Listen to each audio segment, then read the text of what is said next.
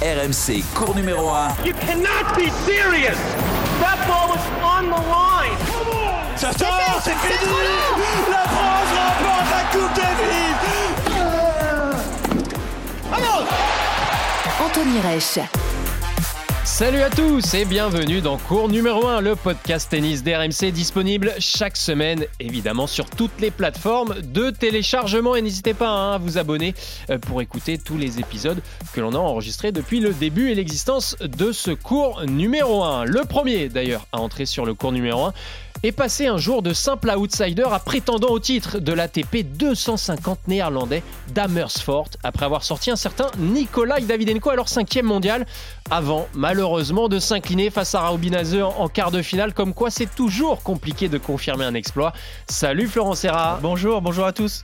Pas facile hein, de continuer derrière euh, un exploit comme ça face à un cinquième mondial. Hein. Toujours compliqué parce que on rentre, on se dit oh là là c'est un mauvais premier tour et tout et puis finalement tu le passes et derrière tu te dis mais c'est moi le mieux classé, je veux aller au bout, et puis tu te mets un petit peu de pression, et puis les autres, euh, ils se disent que c'est jouable aussi.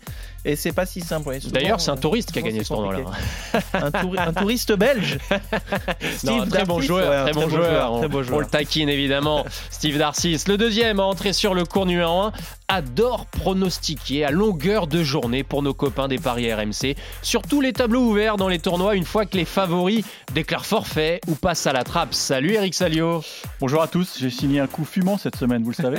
à lequel Dis-nous. J'avais pronostiqué la victoire de Danil Medvedev sur Novak Djokovic en 2-7. En 2-7 Ouais, mais côté à quoi? 1-20 Oh non Mais tu rigoles hein? C'était du 3 ou du 4. Ah, il est resté sur deux tournois d'affilée. Djokovic numéro 1 mondial T'as dû parier 5 euros comme d'habitude. Non, 5 centimes, je 20 centimes. Ah, il conseille. Il ne parie pas, c'est interdit. Il n'a pas le droit, il est... sinon il est jugé parti. Il n'a pas le droit, il conseille. Et parfois il a bon. Alors, dans cet épisode 134, nous avions prévu de nous concentrer évidemment sur le numéro 1 mondial, Novak Djokovic. Le Serbe a fait tomber récemment, vous l'avez certainement lu, le record de Steffi Graf au plus grand nombre de semaines au, de semaines au sommet du, classement mondial. Mais il est finalement forfait pour le Masters 1000 d'Indian Noël. C'est certainement pour celui de Miami. À qui profite le crime, messieurs, dames? Le chat n'est pas là, les souris vont-elles danser sur la tournée US Et c'est fini sur un smash arrière, magnifique Djokovic, souverain Novak Djokovic, comme un grand, comme un seigneur, remporte son dixième Open d'Australie, son 22e Grand Chelem. Ici, c'est désormais les États-Unis. So it's official now that Novak Djokovic will not be playing at Indian Wells this year. Il n'est pas là le chat Merlin ce soir. Mais là, c'est la semaine du chat, c'est pas moi qui décide. Si le chat a la queue verticale, c'est qu'il est en confiance. Quand le chat n'est pas là, bah les souris dansent. Quand le chat n'est pas là, et eh, superbe production signée Maxime Abolin. Merci beaucoup Max pour, pour cette production. Effectivement, le chat n'est pas là, euh, puisqu'on l'a appris tout récemment, hein, la nuit dernière. On, on, est lundi, on rappelle, hein, quand on enregistre ce podcast. Eh bien, Novak Djokovic est donc forfait pour le Masters 1000 euh, d'Indian Wells. On s'y attendait, messieurs, hein, on le sait, il n'est pas vacciné, le Serbe. Euh, il y a eu pourtant des petits soutiens, des mêmes des soutiens importants ces dernières semaines euh, en faveur du, numéro 1 mondial, mais cela n'a pas suffi puisque, on le rappelle, en l'état actuel des règles au niveau de l'entrée sur le territoire américain, il faut être vacciné au moins jusqu'à mi-avril pour pouvoir euh, mettre le, pied sur le, territoire US, ce qui va évidemment ouvrir les pronostics pour cette tournée US et donc ce Masters 1000 euh, d'Indian Wells, Flo. C'est encore une fois un coup d'arrêt dans la saison qui était quand même bien entamée et bien lancée de, Novak Djokovic. Hein. C'est sûr que c'est un coup d'arrêt. Il faut, tu perds un petit peu le rythme. Déjà, c'est les tournois sur 15 jours, donc tu vois, tu as un mois où qu'il faut combler, où il faut essayer de bien se préparer pour la terre battue. C'est, c'est pas simple parce que quand tu sens que tu, tu es bien dans ton rythme, comme ça, tu as envie d'enchaîner les matchs. Surtout que Djokovic, avec le niveau qu'il a, il, cible bien ses tournois et forcément, c'est des objectifs à court terme qu'il n'avait pas pu, euh, il pas pu jouer ses tournois l'an dernier. Tu pouvais faire le, le, le, le gain de, de, de points. Et bon, encore des bâtons dans les roues, mais encore une fois, euh, vu ce qu'il nous a montré cette année, je suis pas inquiet. Moi, je dirais aussi, tu vois, il y a une autre citation tiens, qui me venait à la tête, c'est quand, quand le lion est mort, les chacals se disputent l'empire. Ah oui, effectivement. il est pas mort. Mais... Il y a un bel empire il à est pas mort, mais par contre, il y a un bel empire. C'est signé Disney, non? C'est quoi tu l'as vu, c'est là Non, c'est Michel Audiard. Ah d'accord. Ah, c'était le royaume. Ah, bah, écoute, on n'a pas les mêmes références. C'est euh, les, les tontons flingueurs. Ah oui, bien sûr. Non, mais moi, ce qui. Euh, Anthony a, touché un mot. Il y, a, eu quand même euh, des petites campagnes de soutien récentes, là, notamment euh, la fédération américaine. Je pense qu'ils en ont assez. C'est vrai que la, la- bon, on va pas euh, contester, il se met tout seul dans la, dans la mouise, on est d'accord. Mais c'est assez étonnant de voir qu'un mec comme Tennis Sandgren, qui n'est pas vacciné, l'américain, je crois qu'il a eu une wildcard pour les qualifs. Alors que donc il n'est pas vacciné. Donc lui, il a le droit de jouer euh, ce Masters 1000 et Djokovic n'a pas le droit de d'atterrir venir. aux États-Unis, de venir. Bon, euh, bah, on, on se retrouve dans la même si- situation que l'an passé. J'ai l'impression quand même que Tomias, qui est le, le patron d'Indian Wells, bah, il fait attention aussi à ses recettes. Et c'est vrai qu'un Masters 1000 sans Federer, bon, on sait pourquoi. Sans Nadal, on sait aussi pourquoi. Il, il est toujours en convalescence. Enfin, il a repris l'entraînement, mais sa blessure était très sérieuse. On en parlera tout à l'heure. Euh, sans Novak Djokovic, avec un Carlos Alcaraz qui est peut-être blessé, c'est pas bon du tout pour un directeur de tournoi d'être privé de, de telle, telle euh, tête d'affiche. Donc euh, oui, il y a eu une petite campagne, ça n'a pas fonctionné. Alors on ose espérer quand même qu'il pourra jouer l'US Open parce que pour, pour l'histoire du jeu, il faut que les meilleurs jouent les, les, les Ça plus grands tournois. bon. Ça devrait être bon, mais maintenant on devrait sait, bon. sait plus quoi penser. Mais ça, ça le remet dans une position un peu bancale puisque il va devoir euh, très vite passer à la terre battue, donc euh, probablement jouer Monte Carlo, jouer un tournoi. euh, Il avait pas bien joué à Monte Carlo. Non, il en avait plus. pas bien joué en plus. Ouais, le tout à fait. premier tour, donc bon, il peut encore euh, justement euh, se préparer et bien sur terre pour. euh, bon, il y Ouais, avait eu c'est compliqué Madrid. dans la tête. mais par on est contre, début euh, mars et faut, faut attendre mi-avril. Ouais, c'est- là où c'est long. C'est pour ça que je, suis- je suis d'accord, mais après, il n'a pas du tout la même euh, dynamique que l'an passé. L'an passé, il avait très peu joué, une douzaine de tournois, si je si je dis pas de bêtises.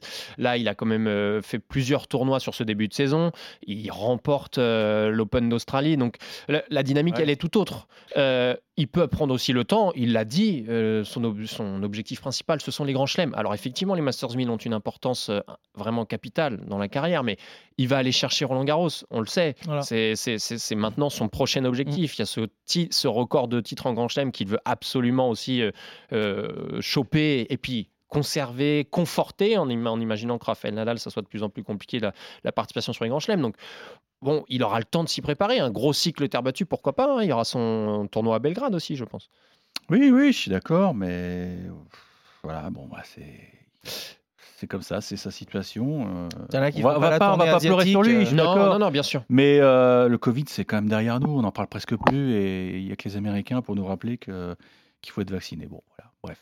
En tout cas, il y a quand même un chiffre intéressant. Euh, Au-delà, bon, il a, il a, il a perdu en, en demi-finale la semaine dernière face à, à Daniil euh, Medvedev du côté de, de Dubaï, Novak Djokovic, mais il a encore battu un record. C'est ce record de justement de, de semaine euh, passé au, poste de numéro 1 mondial hein, sur le, au sommet du, du classement. 379e semaine en carrière, là, cette semaine-ci, euh, au moment où, l'on parle. Il a battu le record de Steffi Graf qui était de 377.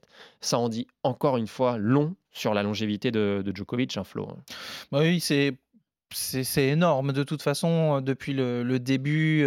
C'est quelqu'un qui, a, qui, a- qui- il optimise tout, que ce soit son physique, il est, il est laxe, il est endurant, il est, il est souple. Euh, pour moi, son palmarès est, est fabuleux. Vous parlez du nombre de semaines, mais encore une fois, il y a aussi, c'est lui qui a remporté tous les Masters 1000. Il, il- il- il les a tous. Nadal, il lui manque Bercy. Federer, il lui en manque aussi un ou deux. Euh, il, les a tous. Il lui manque sa médaille d'or pour, pour, euh, au JO pour, Sa pour médaille son court. palmarès, sa médaille tout court. ouais. Euh, et, euh, et puis, euh, mais, mais sinon, oui, il gagne tout. Et puis, on en parlait euh, l'autre fois. Je suis pas inquiet vu son état physique, vu ce qu'il a montré en Australie sur le nombre de grands chelems euh, Mais euh, qui sa devrait défaite tourner. face à Medvedev, t'as pas quand même interpellé? Non, Défaite non. 6-4, 6-4 en 2-7, demi-finale hein, à Dubaï. net. Hein. Ouais, net, mais encore une fois, il va falloir le prendre sur la longueur en grand chelem. C'est sûr que plus il va prendre de l'âge, plus les jeunes qui vont le pousser à, dans, dans ses retranchements, à passer 2-3 heures sur le cours, l'enchaînement va être de plus en plus difficile. Mais heureusement qu'il y a encore euh, il y, a, des joueurs quand même qui, sont là pour rivaliser, que ce soit lui, que ce soit de temps en temps que ce soit, que ça soit Alcaraz, comme on a vu l'année dernière sur terre battue euh, aussi. Heureusement qu'il y, a- du monde. Non, moi, ça, ça m'interpelle pas. euh, bien sûr qu'il peut perdre, puis ça, c'est, un tournoi majeur pour lui, mais il y en aura d'autres. Alors, on le rappelle, hein, Novak Djokovic a 35 ans, il en aura 36 juste avant Roland Garros puisqu'il est euh, né le, 22 mai. Euh, donc euh, voilà, c'est vrai que les années passent, mais il n'en demeure pas moins qu'il est, qu'il est là. Et il l'a d'ailleurs déclaré là récemment. on voit encore une fois cette quête de titre qui est inlassable chez lui, c'est qu'il met dans ses objectifs principaux sur les deux saisons à venir les Jeux Olympiques de Paris 2024. Il, a hâte d'y être, c'est dans sa tête.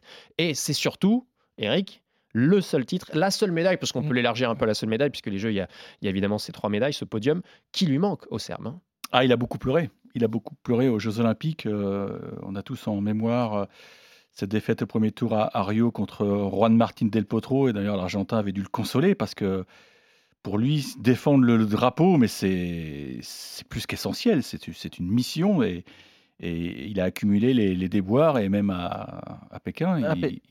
À Tokyo. À Tokyo, pardon, il euh, perd le match pour la troisième place. D'une nervosité euh, incroyable. contre euh, déjà contre Zverev. Zverev, et, et c'est Carreno. Carreno où, là tu sentais, c'est pareil, il était, il était super nerveux parce que ça lui tient super à cœur et c'est que c'est un de ses objectifs principaux. Il a, il a tout après. Ouais. Non, mais c'est pour ça il en a parlé d'ailleurs à, Dubaï. Euh, enfin, la question lui était posée. C'est vrai que Roland Garros, euh, enfin les Jeux de Roland Garros arrivent quand même assez vite. Et, pour lui, ça, ça devient euh, un objectif majeur. Peut-être même que ce sera le, peut-être l'un des derniers objectifs de, de sa carrière, parce qu'il aura 30, 37, 37, ouais. 37, ouais. 37, ça commence à faire. C'est peut-être sa dernière chance vraiment d'aller d'aller chercher une médaille olympique. Donc, euh, il a dit, hein, il est content parce que ça se déroulera sur terre battue, donc il connaît bien l'endroit évidemment, et c'est important d'avoir ses repères. Mais il y aura de la concurrence, évidemment. c'est sûr. Et évidemment, quand on parle de Novak Djokovic et de ses records, eh, j'ai envie de remettre une pièce dans la machine, messieurs. On, est obligé de, remettre le débat sur le tapis. Est-ce que c'est le GOAT? Est-ce que c'est le meilleur joueur de tous les temps? Vu que tous les records tombent les uns après les autres, et on va en parler juste après, il y en a d'autres à sa portée qui sont aussi incroyables. Je vous propose de l'écouter. C'est euh, une interview qu'il a accordée à, notre consoeur il y a quelques jours, euh, Rima. Vous allez voir, c'est assez intéressant. Je sais que quand je suis prêt, dans de bonnes conditions au moment où j'entre sur le court, peu importe la surface, contre n'importe quel adversaire, je suis le meilleur. Je ne pense pas que cela soit arrogant de dire ça ou prétentieux. Alors il faut évidemment avoir du respect pour euh, ton adversaire et c'est ce que je fais dans, mon quotidien. et euh, considérer et traiter tous mes rivaux avec respect. Ah, le message, il est clair, Eric. Hein. On n'a jamais entendu ça de la bouche d'un certain Federer ou d'un certain Rafael Nadal. Nous, on baigne dans l'époque des Federer, des Nadal. Euh, jamais, enfin, vous compulserez toutes les interviews de Federer ou Nadal, jamais euh, ils, annoncent la couleur comme ça en disant moi je suis le meilleur et, quand je suis à mon top personne ne peut me battre en gros c'est ça mais c'est aussi euh, et c'est ça qui est intéressant je pense une sorte d'approche mentale de se mettre dans la position du mec qu'on va pas battre quoi et, on le voit souvent, des, mecs sont à deux doigts de le battre. Et ça a été le cas du Dubaï au premier tour. Il était en phase de reprise. Le, le Tchèque Machac était dans le tie du troisième. Et, et dans le tie bah, il n'est pas parvenu parce mmh. qu'il s'est souvenu tout d'un coup qu'en face de lui, c'était Nada. Et surtout, Djokovic, a su hausser le, son niveau dans les moments chauds. C'est là où il est le plus fort. Combien de fois il a renversé des matchs C'est ça. Combien de fois il a gagné des matchs en sauvant des balles de match C'est le recordman du monde. aussi, hein, de toute façon, sur gazon, à le balle de match euh, au second, et puis tu perds en 3-7. Et, puis et là, tu es obligé d'y penser. Tu te dis, c'est Mais tu penses, ouais, tu, tu, il en joue. De toute façon, c'est aussi sa force. C'est vrai que c'est vrai que ce type de discours, mais t'en as qui ont besoin aussi de, de, le sentir, de se le répéter. L'extérioriser. De, mmh. de, le mmh. dire, exactement, de mmh. l'extérioriser, d'autres un petit peu moins. Après, il le, fait, euh, il le fait de manière à droite, mais comme je disais, nous aussi, quand on est dans les vestiaires, quand euh, tu as Roger ou Rafa qui rentre, tu n'entends pas forcément. Quand c'est Djokovic qui rentre dans les vestiaires, tu l'entends. Il parle fort, il est là, il se montre. et, et, oui, mine de rien, psychologiquement, il, il, il s'en sert. Mais clairement, quand il aura fini sa carrière, on peut, on peut laisser présager qu'il va y avoir encore dans la besace certainement un grand chelem, voire deux. Mm. Ça sera le meilleur ou pas selon vous? Euh, Si vous mettez du, de côté, le, comme certains veulent, la beauté du jeu, euh, où on met, ils mettent tous euh, Federer devant parce qu'il fait plus classieux quand il joue. Mais moi, si je prends vraiment le physique, il est énorme. Djokovic aussi. Pour moi il va passer devant en nombre de grands chelems, tous les Masters 1000, peut-être la médaille. Au, niveau du palmarès, je dis oui. Après, il y a d'autres choses qui peuvent jouer. Eric, avant que tu répondes, au niveau des records, justement, par exemple, ce qui est à sa portée en imaginant qu'il joue encore deux saisons, par exemple. Évidemment, le Grand Chelem calendaire. Il peut encore le faire, il peut évidemment le faire cette année 2023. Le record de Connors à l'US Open. L'US Open, Connors en a remporté 5. Euh, Djokovic n'est pas très loin, même si euh, il n'a pas remporté l'US Open depuis un petit moment. Le record de Federer à Wimbledon, 8 titres gagnés. Il peut l'égaler cet été s'il remporte euh, le tournoi londonien. 8 ans à la tête du classement en fin de saison. donc finir numéro 1 mondial. Il égalerait cette saison s'il le fait une certaine Steffi Graf. 34 finales disputées en Grand Chelem par Chris Evert. Il en est à 33. Donc il y a encore beaucoup de choses qui pourraient très bien avoir envie d'effacer euh, et, s'approprier ces records-là, Eric. Hein. Non, en tout cas, vois, si Andy Murray écoute cette émission, il va être content parce qu'on est vraiment dans la mixité. Hein, parce que souvent, Andy Murray euh, faisait souvent allusion au record féminin. On dit non, mais n'oubliez pas Serena Williams. Non, mais bien sûr. Bien sûr, de toute façon, c'est sa, raison de vivre. Hein, c'est sa raison de vivre. Il, chasse tous les records. Euh, il est en train d'éreinter la, concurrence. Euh, Federer est au garage. Euh, Rafa Nadal est en train de se, se soigner. On voit que la, mécanique est vraiment très rouillée. Et lui, euh, effectivement, lui, physiquement, euh, on a l'impression qu'il a, qu'il a 20 ans. C'est, juste hallucinant. Et le nombre de titres, justement, euh, parce ah, qu'il en est, à, il en est à 93, lui. Oui, il y a aussi 103. celui-là, il va être dur à aller chercher. Et 109, par contre, pour. ouais, ça en fait encore. Dur à aller chercher celui-là parce 16. Il joue pas énormément, il joue très peu de 250. Tu parlais de Belgrade, le tournoi de Belgrade cette année va être déplacé à, à Banja Luka. Donc, euh, ah oui, il y avait le challenger Banja Luka, oui. Il ira, il ira le faire euh, parce que je crois qu'il y avait des petits soucis à Belgrade d'organisation, donc ils ont, ils ont déplacé. Mais ça reste dans les Balkans, vous voyez. Hein. et celui-là, il va le faire. Il va le faire, donc il fait très peu de 250, qui sont évidemment beaucoup plus abordables, puisqu'en général, vous êtes exempté du premier tour, donc il y a quatre matchs à gagner. Oui, il, peut, mais j'ai l'impression que celui-là, il va, il a pas envie d'aller. Il n'a pas l'air de vouloir courir après. Il en parle jamais, hein, ou rarement. Il en parle jamais, ouais. c'est vrai, c'est vrai. Il, ouais, il peut venir tout seul. Ouais, si tu en gagnes 4-5 euh, dans l'année déjà, euh, dans, dans, ouais, dans deux ah, ans, il égale Federer. Euh, ça fait beaucoup hein, quand même. Hein. Ça fait beaucoup. Mais bon, déjà, quand tu gagnes 3, 3 grands chelems, c'est pas mal. Mmh. Oui, après, il faut imaginer qu'il joue encore quand même 3-4 euh, ans euh, à ce niveau-là, ce qui n'est pas. Enfin, on verra, hein, il a une longévité hors du commun. Mais... Et il joue pas beaucoup, vous le disiez, parce que je regardais, même il, a, il avait que 15 tournois pris en compte au niveau des points, euh, lui, sur les 18, et en plus, il a 3 fois 0 sur un 500 qu'il n'a pas joué après l'US à Bâle, et il avait un 0 pour Indian Wells, justement aussi, qu'il n'avait pas, avait pas pu jouer. Donc, ça, c'est des tournois qui sont dans ses calculs de points, mais c'est vrai qu'il joue, il joue très peu, mais quand il joue, il gagne. Bon, il faudra attendre du coup au moins un mois avant de le revoir. Euh, a priori, on n'a pas l'officialisation évidemment pour euh, le Masters 1000 de Miami, mais on imagine bien que ça sera la même règle et la même réglementation euh, qui vaut pour Indian Wells. Et donc, on, on, ne verra pas a priori Novak Djokovic sur la tournée américaine comme je le disais en, début euh, dans, cette, dans ce sommaire de, de, ce, cet épisode de cours numéro 1, à qui va profiter justement l'absence de Djokovic? Euh, On pense évidemment, messieurs, à, Danil Medvedev. Euh, il, peut essayer de, remporter quatre titres d'affilée, le, russe. Il, il a empoché Rotterdam, Doha et donc Dubaï ce week-end.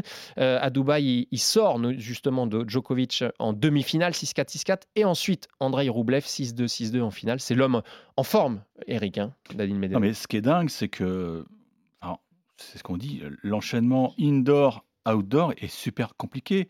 D'autant que euh, quand vous gagnez Rotterdam le dimanche aux Pays-Bas, vous savez très bien que vous allez jouer le mardi euh, à Doha, puisque le tournoi se, termine le samedi. Donc, euh, vous jouez quasiment en, sortant de l'avion, votre premier match. C'est souvent le match le plus piégeux. Mais moi, ce qui me frappe, c'est qu'il il a retrouvé la confiance, il a retrouvé les, les schémas de jeu qui faisaient de, lui l'incontestable numéro un mondial.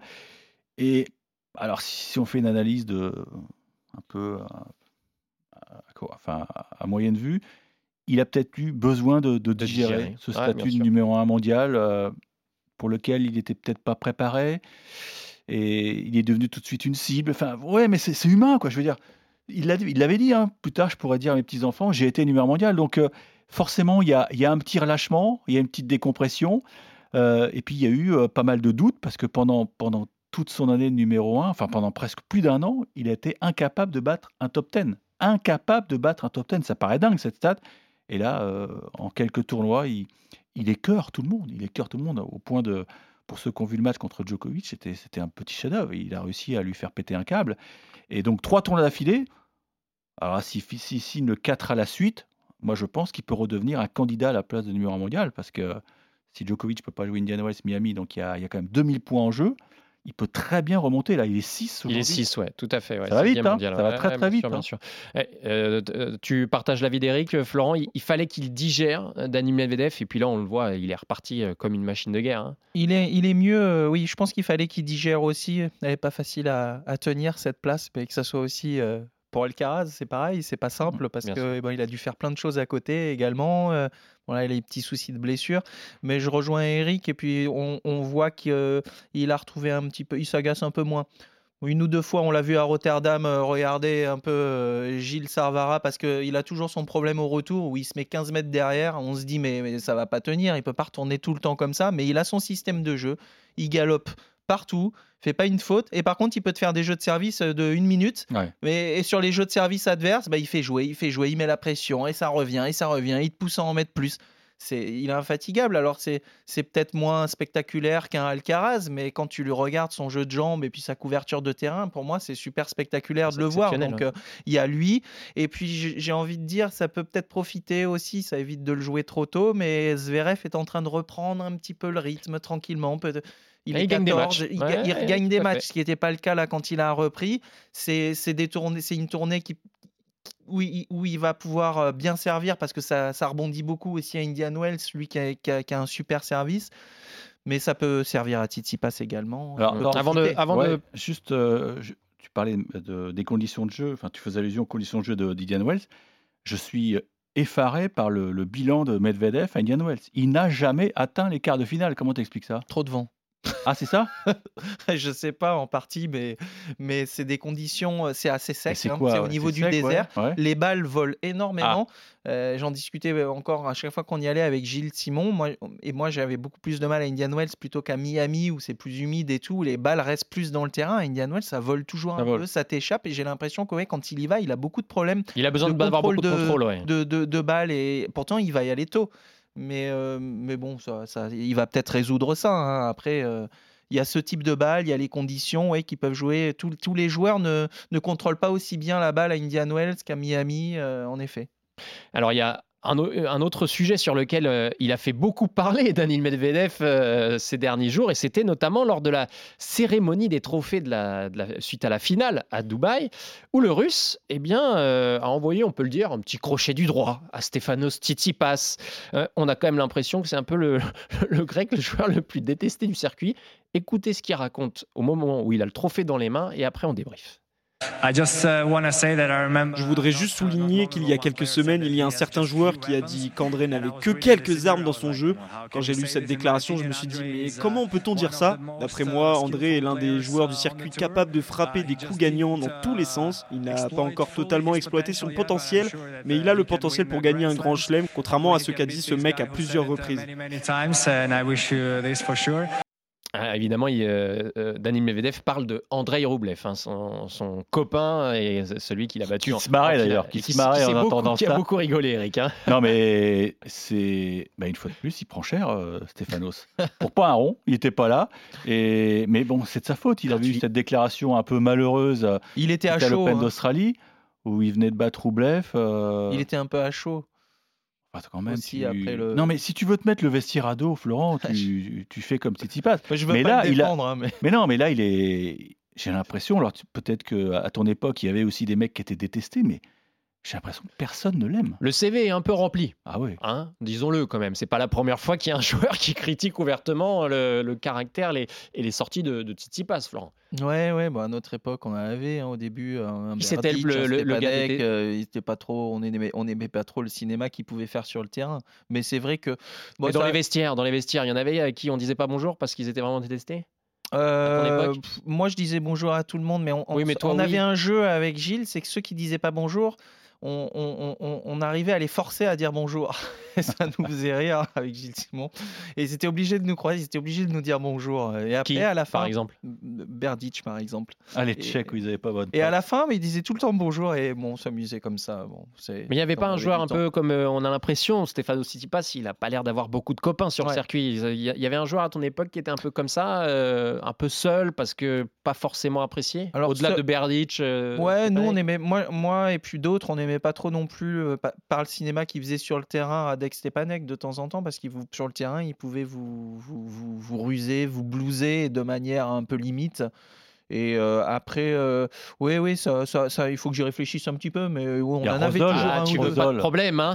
Lucas Rosol, ouais, mais il parlait pas match, beaucoup. Andy Murray, Andy Murray, elle avait dit, enfin, tout bas, si tu savais, mec, personne, tout le monde te déteste, tout le monde te déteste. Il l'avait dit, on entendait avec les micros. C'était hallucinant comme Il y, en a, il y en a eu toujours. Mais, mais tu sais, de par le, les, les, les, les cette pause interminable qu'il a fait au troisième, ça a commencé comme ça. C'est vrai que son attitude euh, était fait un petit peu hautaine. Son papa aussi, qui apparemment. Son papa joue beaucoup parce que quand on a eu Daniel Bombardier qui s'occupe du tournoi de Marseille un petit peu pour les relations joueurs, elle nous a dit, il venait, il venait nous dire bonjour. Il était, euh, il était plutôt agréable, mmh. Stéphano Tsitsipas. Mais, mais c'est plus par son attitude sur le terrain, oui, en effet, que moi je trouve que les autres bah, se, se, sont, se posent des questions. Mmh. pour l'avoir fait en interview moi une fois. Euh, il, m'avait paru très sympathique, hein, très cordial, mais c'est vrai qu'après. Ah, il, prend deux trois tacs. Il y a d'autres euh, traits de caractère. Alors, pour continuer sur les, les, les, ceux qui peuvent profiter de cette absence de Novak Djokovic sur la, tournée américaine, euh, Eric, on voulait aussi parler de Carlos Alcaraz. oui. Parce que là, c'est le gros, gros point d'interrogation. J'avoue que j'ai du mal à, à, comprendre ce qui arrive à, à Carlos Alcaraz, parce que quand on regarde froidement les, les faits, c'est trois blessures. Trois blessures en quatre mois. On se souvient tous de sa blessure à, Bercy, donc c'était euh, au niveau des, abdos, les trapèzes. Euh, juste avant de décoller pour l'Open d'Australie, il se blesse en haut de la cuisse, donc pas de voyage à Melbourne. Le staff, euh, bon bah, il se soigne, il reprend l'entraînement. Ils ont ajouté donc au programme deux, enfin ils ont ils ont concocté un programme sévère, à savoir deux tournois sur terre battue, Buenos Aires et Rio, et la finale de Rio pour ceux qui l'ont vu. Bah, il finit sur une jambe. Il finit sur une jambe. Il finit il y a notamment un coup droit euh, oui, qui va chercher dans le couloir et il, boite après. Voilà, il finit sur une jambe et on apprend en conférence de presse qu'il est très inquiet parce que c'est la même blessure que, que celle qu'il a privée du, du, premier grand chelem de l'année. Euh, alors, j'ai lu quelques déclarations de son coach, alors pas Juan Carlos Ferrero, qui n'était pas à la tournée sud-américaine. Le coach de Juan Carlos, l'ancien coach de, Juan Carlos. Qui, essaie de trouver des explications alambiquées en disant oh, il est tellement généreux sur un cours que voilà, il n'arrive pas à se contenir. Euh, moi, je, me pose des questions. D'ailleurs, au moment où on se parle, on ne sait pas s'il va être dans le tableau d'Inalwes parce que euh, voilà, la durée d'indisponibilité était à 7 ou 8 jours. On sait qu'il a annulé une exhibition très lucrative à, Las Vegas, donc vraiment les clignotants sont, sont au rouge. Hein, je crois. Ouais, avec Nadal, donc ils auraient trouvé un remplaçant. Mais à partir du moment où Alcaraz peut pas être là, ils ont tout annulé, hein. ils ont remboursé les billets. Hein. Euh, moi, je commence à m'inquiéter. Euh, est-ce qu'il est bien géré, Flo? Est-ce qu'il est bien géré par son équipe? Parce que est-ce qu'il n'a pas trop joué? Faire deux toits sur terre comme ça, c'est costaud. Hein. Ouais, ouais, c'est costaud, mais il n'avait pas joué euh, en début d'année, donc bon. Après, c'est sûr que est-ce que tu avant d'attaquer le, dur, tu, tu, tu, fais pas ta préparation sur dur, mais sur Indian Wells Miami. Mais oui, encore une fois, par contre, il s'économise pas parce que j'ai eu l'occasion de le voir, ça c'est certain, hein, que ce soit contre n'importe qui dès le premier tour, des ah bah il va en faire n'importe où. Hein. Bien géré, je pense qu'il, je pense qu'il l'est, mais c'est vrai qu'il fait beaucoup de choses aussi. Et puis, à côté du tennis, justement, depuis son titre de numéro un mondial, il a fait quand même pas mal de choses. Donc, ça joue aussi un peu sur, euh, sur la fatigue et il tout. Il a posé en slibard, oui. Entre autres. ça, ça prend pas trop de temps quand même, Flo. Ah, je pense qu'il est bien. non, mais je pense que. Je, ne sais pas s'ils arrivent à le contenir. C'est, une sorte de cheval fou. c'est un cheval fou. Mais alors, attention, il est génial à voir jouer. Ouais, il se fait à l'US Open, c'est fantastique. Mais moi, j'ai vu ces matchs contre Nori. Mais parfois, tu dis, mais calme-toi, euh, ne, dépend, ne va pas sur tout. Ça me rappelle un peu la, gamelle du Goimbert à Montpellier, tu sais, contre euh, Davidovic Fokina, où il va sur une balle où il a, il a peu pas de chance, y aller, quoi. Il a pas y aller. Il sait qu'il a zéro chance de la ramener. Il se prend une, une déchirure. El Caraz, il est comme ça. Alors, c'est génial pour le tennis. D'ailleurs, tout Djokovic, elle dit, ce mec est une bénédiction pour, pour notre sport. Mais euh, va falloir qu'il peut-être qu'il revoie des choses parce que sinon il va, il va droit dans le mur. Mais je suis d'accord. De toute façon, on en avait parlé, qu'il allait être super fort et tout. Maintenant, on va voir. Il est encore jeune et tout. Euh, est-ce qu'il va se blesser? Est-ce qu'il va pouvoir faire des saisons longues? Parce qu'il n'y a rien de pire que segmenter des saisons, revenir. Euh, c'est le pire et ça, ça, l'empêchera d'être numéro un. Donc, euh, c'est vraiment le danger principal. Oui, ça va être de, de bien gérer son physique parce qu'après, il a toutes les armes. Donc, mais tu, tu sens que sur chaque coup, il va être à 120%. Parfois, tu te dis, mais pourquoi tu en as mis autant alors que. Même à l'entraînement. Tu, hein. la mets à, à, à 2 mètres. Le joueur y est pas quand même. Non, lui, il veut chercher la ligne, il va chercher le décalage à l'autre bout du cours. C'est euh, le petit danger, ouais. Il est encore très très fougueux. Après, c'est vrai qu'il est spectaculaire. Euh, rapidement, euh, Eric, pour finir sur cette tournée américaine, les nouvelles de, de Raphaël Nadal, quelles sont-elles? Et puis Gaël Monfils, qu'on attend quand même. Hein. Bah, Rafael Nadal s'est exprimé il, y a, quelques jours. il était à un match du Real et il a été interrogé par un journaliste et il a confirmé que c'était une sale blessure hein, au psoas et que ça demande beaucoup plus de temps que prévu. Donc il a à peine repris l'entraînement chez lui à Manacor sur les cours en, terre battue indoor. Il a dit qu'il espérait, il espérait, hein, je dis bien espérait être présent à Monte Carlo. Alors là, on se dit, mais c'est dans un mois. Euh, ça veut dire mmh. qu'il euh, n'est pas sûr du tout d'être prêt. Ça, alors, autre chose très importante, euh, le 20 mars, il va sortir du top 10, ce qui est une date très importante pour le tennis mondial, puisqu'il détenait un record incroyable. Il était présent dans le top 10 depuis le, je crois c'est le 25 avril 2005. Ça fait 17 ans de présence ininterrompue donc dans le top 10. Presque 18. Presque 18. Et la conséquence de tout ça, eh bien, pour Roland Garros, elle peut être fâcheuse. Enfin, fâcheuse, je dirais. Il y, a pire, hein. Mais vous pas, connaissez pas un pour les spectateurs. Non, pas pour les spectateurs qui bien peuvent avoir des places. voilà. Parce que moi, je vous conseillerais, c'est qu'il reste peut-être des places. Il y a une chance maintenant de plus en plus Important. importante que Rafael Nadal et Novak Djokovic s'affrontent, pourquoi pas, dès les huitièmes de finale, puisque vous connaissez le règlement des têtes de série. Si Rafael Nadal est 13, 14, 15 ou 16 mondial au moment du tirage au sort, il y a une chance sur 4, c'est quand même pas rien, qu'il soit dans la zone de Novak Djokovic. Donc, euh, ça ne simplifierait pas sa tâche dans la quête d'un 15e, mais est-ce qu'il sera euh, dans ah, ces eaux-là euh, On ne sait pas, parce que s'il arrive à jouer Monte-Carlo, ok, après il y a Madrid. Je ne sais pas comment il va établir son, élaborer son calendrier. Planning, ouais. Ouais. C'est une vraie question. On va pas avant, il aimait enchaîner. Il aimait enchaîner. Il gagnait avant. Monter en puissance. Déjà, les autres, ils, se disent comment, comment on va le battre? Là, c'était un peu différent les autres années. Il jouait moins. Il arrivait à pas, il gagnait pas tout. Donc, il laissait quelques failles. Et puis, il arrivait à Roland. Il était quand même monstrueux. C'est vrai que là, cette année, c'est c'est à suivre, mais ça nous promet, comme tu disais, ce Roland euh, incroyable encore. Il, on va, Et en attendant, on va observer cette euh, tournée américaine euh, qui promet euh, beaucoup de surprises et peut-être des, belles sensations. On verra ça dans les prochaines semaines. Mais avant cela, on passe à notre nouvelle chronique de cours numéro 1. C'est le conseil de Flo. RMC, l'analyse de Flo. Et désormais, dans cours numéro 1, euh, Florent, euh, eh bien, tu vas conclure l'épisode. C'est ton conseil, c'est le conseil de Flo euh, pour vous, les joueurs amateurs, les passionnés, qui est peut-être, qui, vous êtes peut-être en tournoi en ce moment, là, ces tournois de fin d'hiver, début de printemps, un coup on joue à l'extérieur, un coup à l'intérieur, enfin, plein de, plein de conseils tout au long des, des épisodes de cours numéro 1 de la part de Florent. Flo, cette semaine, pour lancer cette chronique, eh bien, comme on sort justement de la saison indoor, tu voulais aborder le match face à un gros serveur. Comment jouer un gars qui vous envoie des services en mode Karlovic ou John Isner. Ou Salio. Ou Salio. un, un flow. Ton micro, c'est mieux. Infernal. C'est infernal, je détestais moi. Mais vous, oui, tu le disais, on sort de l'indoor. Isner, 44 races, on en parlait justement parce qu'on devait faire un peu plus tôt à Dallas. Ou encore un Urkach à, à, Marseille, 22 aces, 19 aces en finale. et vous, les amateurs, vous aussi, vous jouez d'ailleurs sur des surfaces qui sont super rapides euh, parce que bon, on a des surfaces qu'on n'a plus, le jeu se ralentit, mais vous jouez sur plastique, vous jouez n'importe où et puis vous vous renseignez auprès du juge arbitre, c'est qui le prochain là Tu vois le gars 1m95, oh là là. Ça envoie là, ça, envoie. Et, euh, et, et, en fait, euh, moi personnellement, je détestais ça parce que c'est le genre de match qui est plus difficile émotionnellement que physiquement et, et il faut le préparer un petit peu en amont. tu, pourquoi? Parce qu'il faut pas s'agacer. Il faut, faut, être prêt à, à aller, à pas toucher la balle. Il n'y a pas de rythme sur ces matchs, mais il faut s'y préparer. C'est pas en arrivant sur le terrain que euh, on se dit oh mais il sert super bien. Et... Non, il faut arriver à le préparer un petit peu en amont. Et le premier objectif, si j'ose dire, c'est de vous centrer sur votre mise en jeu à vous, parce que si on se met à paniquer, que, fait-il l'autre? Il va tenter à chaque fois sur votre mise en jeu, boum, sur la seconde, on en prend une, on est dans les cordes. Donc c'est d'essayer de gonfler ce pourcentage de première balle, pas forcément en servant à 200 vous ou à 180 ou à 160 si vous pouvez le faire, mais en essayant de mettre un petit peu d'effet pour passer le maximum de première balle et éviter de vous exposer sur les secondes.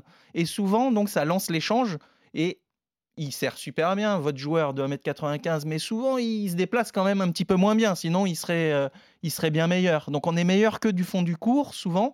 C'était le cas avec Karlovic, avec Isner pour nous. Mais il faut arriver à les déplacer et pour ça, il faut rentrer dans l'échange. Donc déjà, ça c'est important pour moi. Puis si on prend confiance sur sa mise en jeu, après on peut en lâcher deux, trois unes. Et ça c'est important. Son service, et si on n'y arrive pas, il y a, des tie-breaks, c'est pour ça. Il faut pas paniquer. Quitte à aussi peut-être à changer de tactique complètement sur le retour de service aussi. La possibilité au retour de service, il y a aussi des petites choses, c'est que quand le, le serveur en face est rodé, ça peut être sur un serveur un peu moins bien, mais peut-être que ce jour-là, il sert l'acier. Vous pouvez un petit peu bouger aussi vos positions au retour pour forcer la zone, j'appelais ça. C'est-à-dire, au lieu d'être euh, sur votre position classique, vous vous décalez un petit peu vers le centre du terrain et ou alors vous vous mettez un petit peu plus dans le couloir. Et le serveur se dit tiens, je j'ai vraiment de l'espace pour servir là-bas. Et souvent, ça les déstabilise un petit peu. Et au moment où il lance la balle, vous pouvez tranquillement reprendre en un pas ou deux votre position. Hein. Il ne faut pas faire n'importe quoi et pas bouger dans tous les sens parce que sinon l'adversaire va pas aimer et ça peut être considéré comme de l'anti-jeu. faire de bruit avec les pieds, c'est intéressant. Voilà. Mais on peut très bien ouvrir une zone. ouais, Eric, toi, tu, devais faire des, petites feintes comme ça, non? Peut-être, oui. Je faisais crisser les, les chaussures, elles étaient neuves. Ouvrir. ouais, c'est ça. Mais ouvrir une zone de, de, de, service, je trouve ça plutôt intéressant parce que bah, déjà, ça peut vous mettre dans le rythme au retour et ça peut, le serveur, en se disant tiens, il faut que je serve ici, il faut que je serve ici, bah, ça peut un petit peu le gêner. Et la dernière chose, c'est bah, quitte à prendre des aces plutôt sur un niveau, on va dire, qui commence à être en seconde série, au bout d'un moment, c'est le gardien de but. Hein.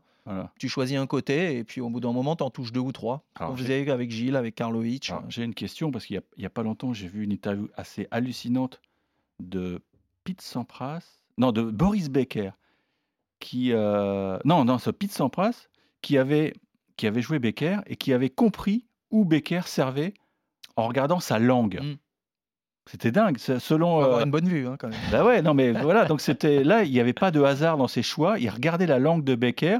Si c'était à droite, il savait qu'il allait servir à droite. Si la langue était à gauche, il savait qu'il allait servir à gauche. Et il dit ça fonctionnait à chaque fois. C'est dingue. Excellent ça, c'est. Euh, T'as jamais essayé, toi trucs. Non, non ça, j'ai jamais essayé. La langue à gauche. Et Pioline n'avait par exemple jamais de souci à retourner Richard Krajcek.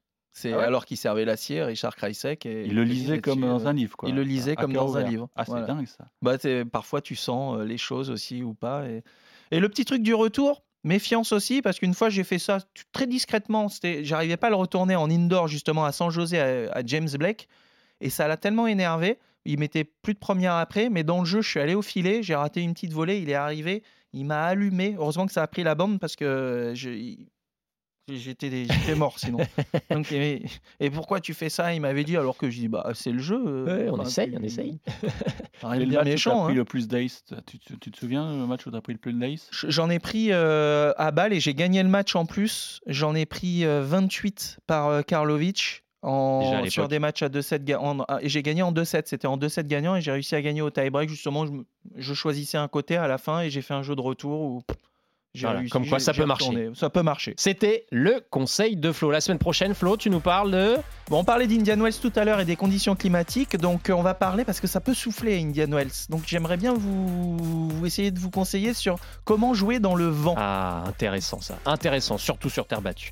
Allez, merci beaucoup, messieurs. Merci, Flo, pour ces conseils avisés. Avec plaisir. On se retrouve la semaine prochaine. Même lieu, même heure. Ciao, ciao. RMC, cours numéro 1.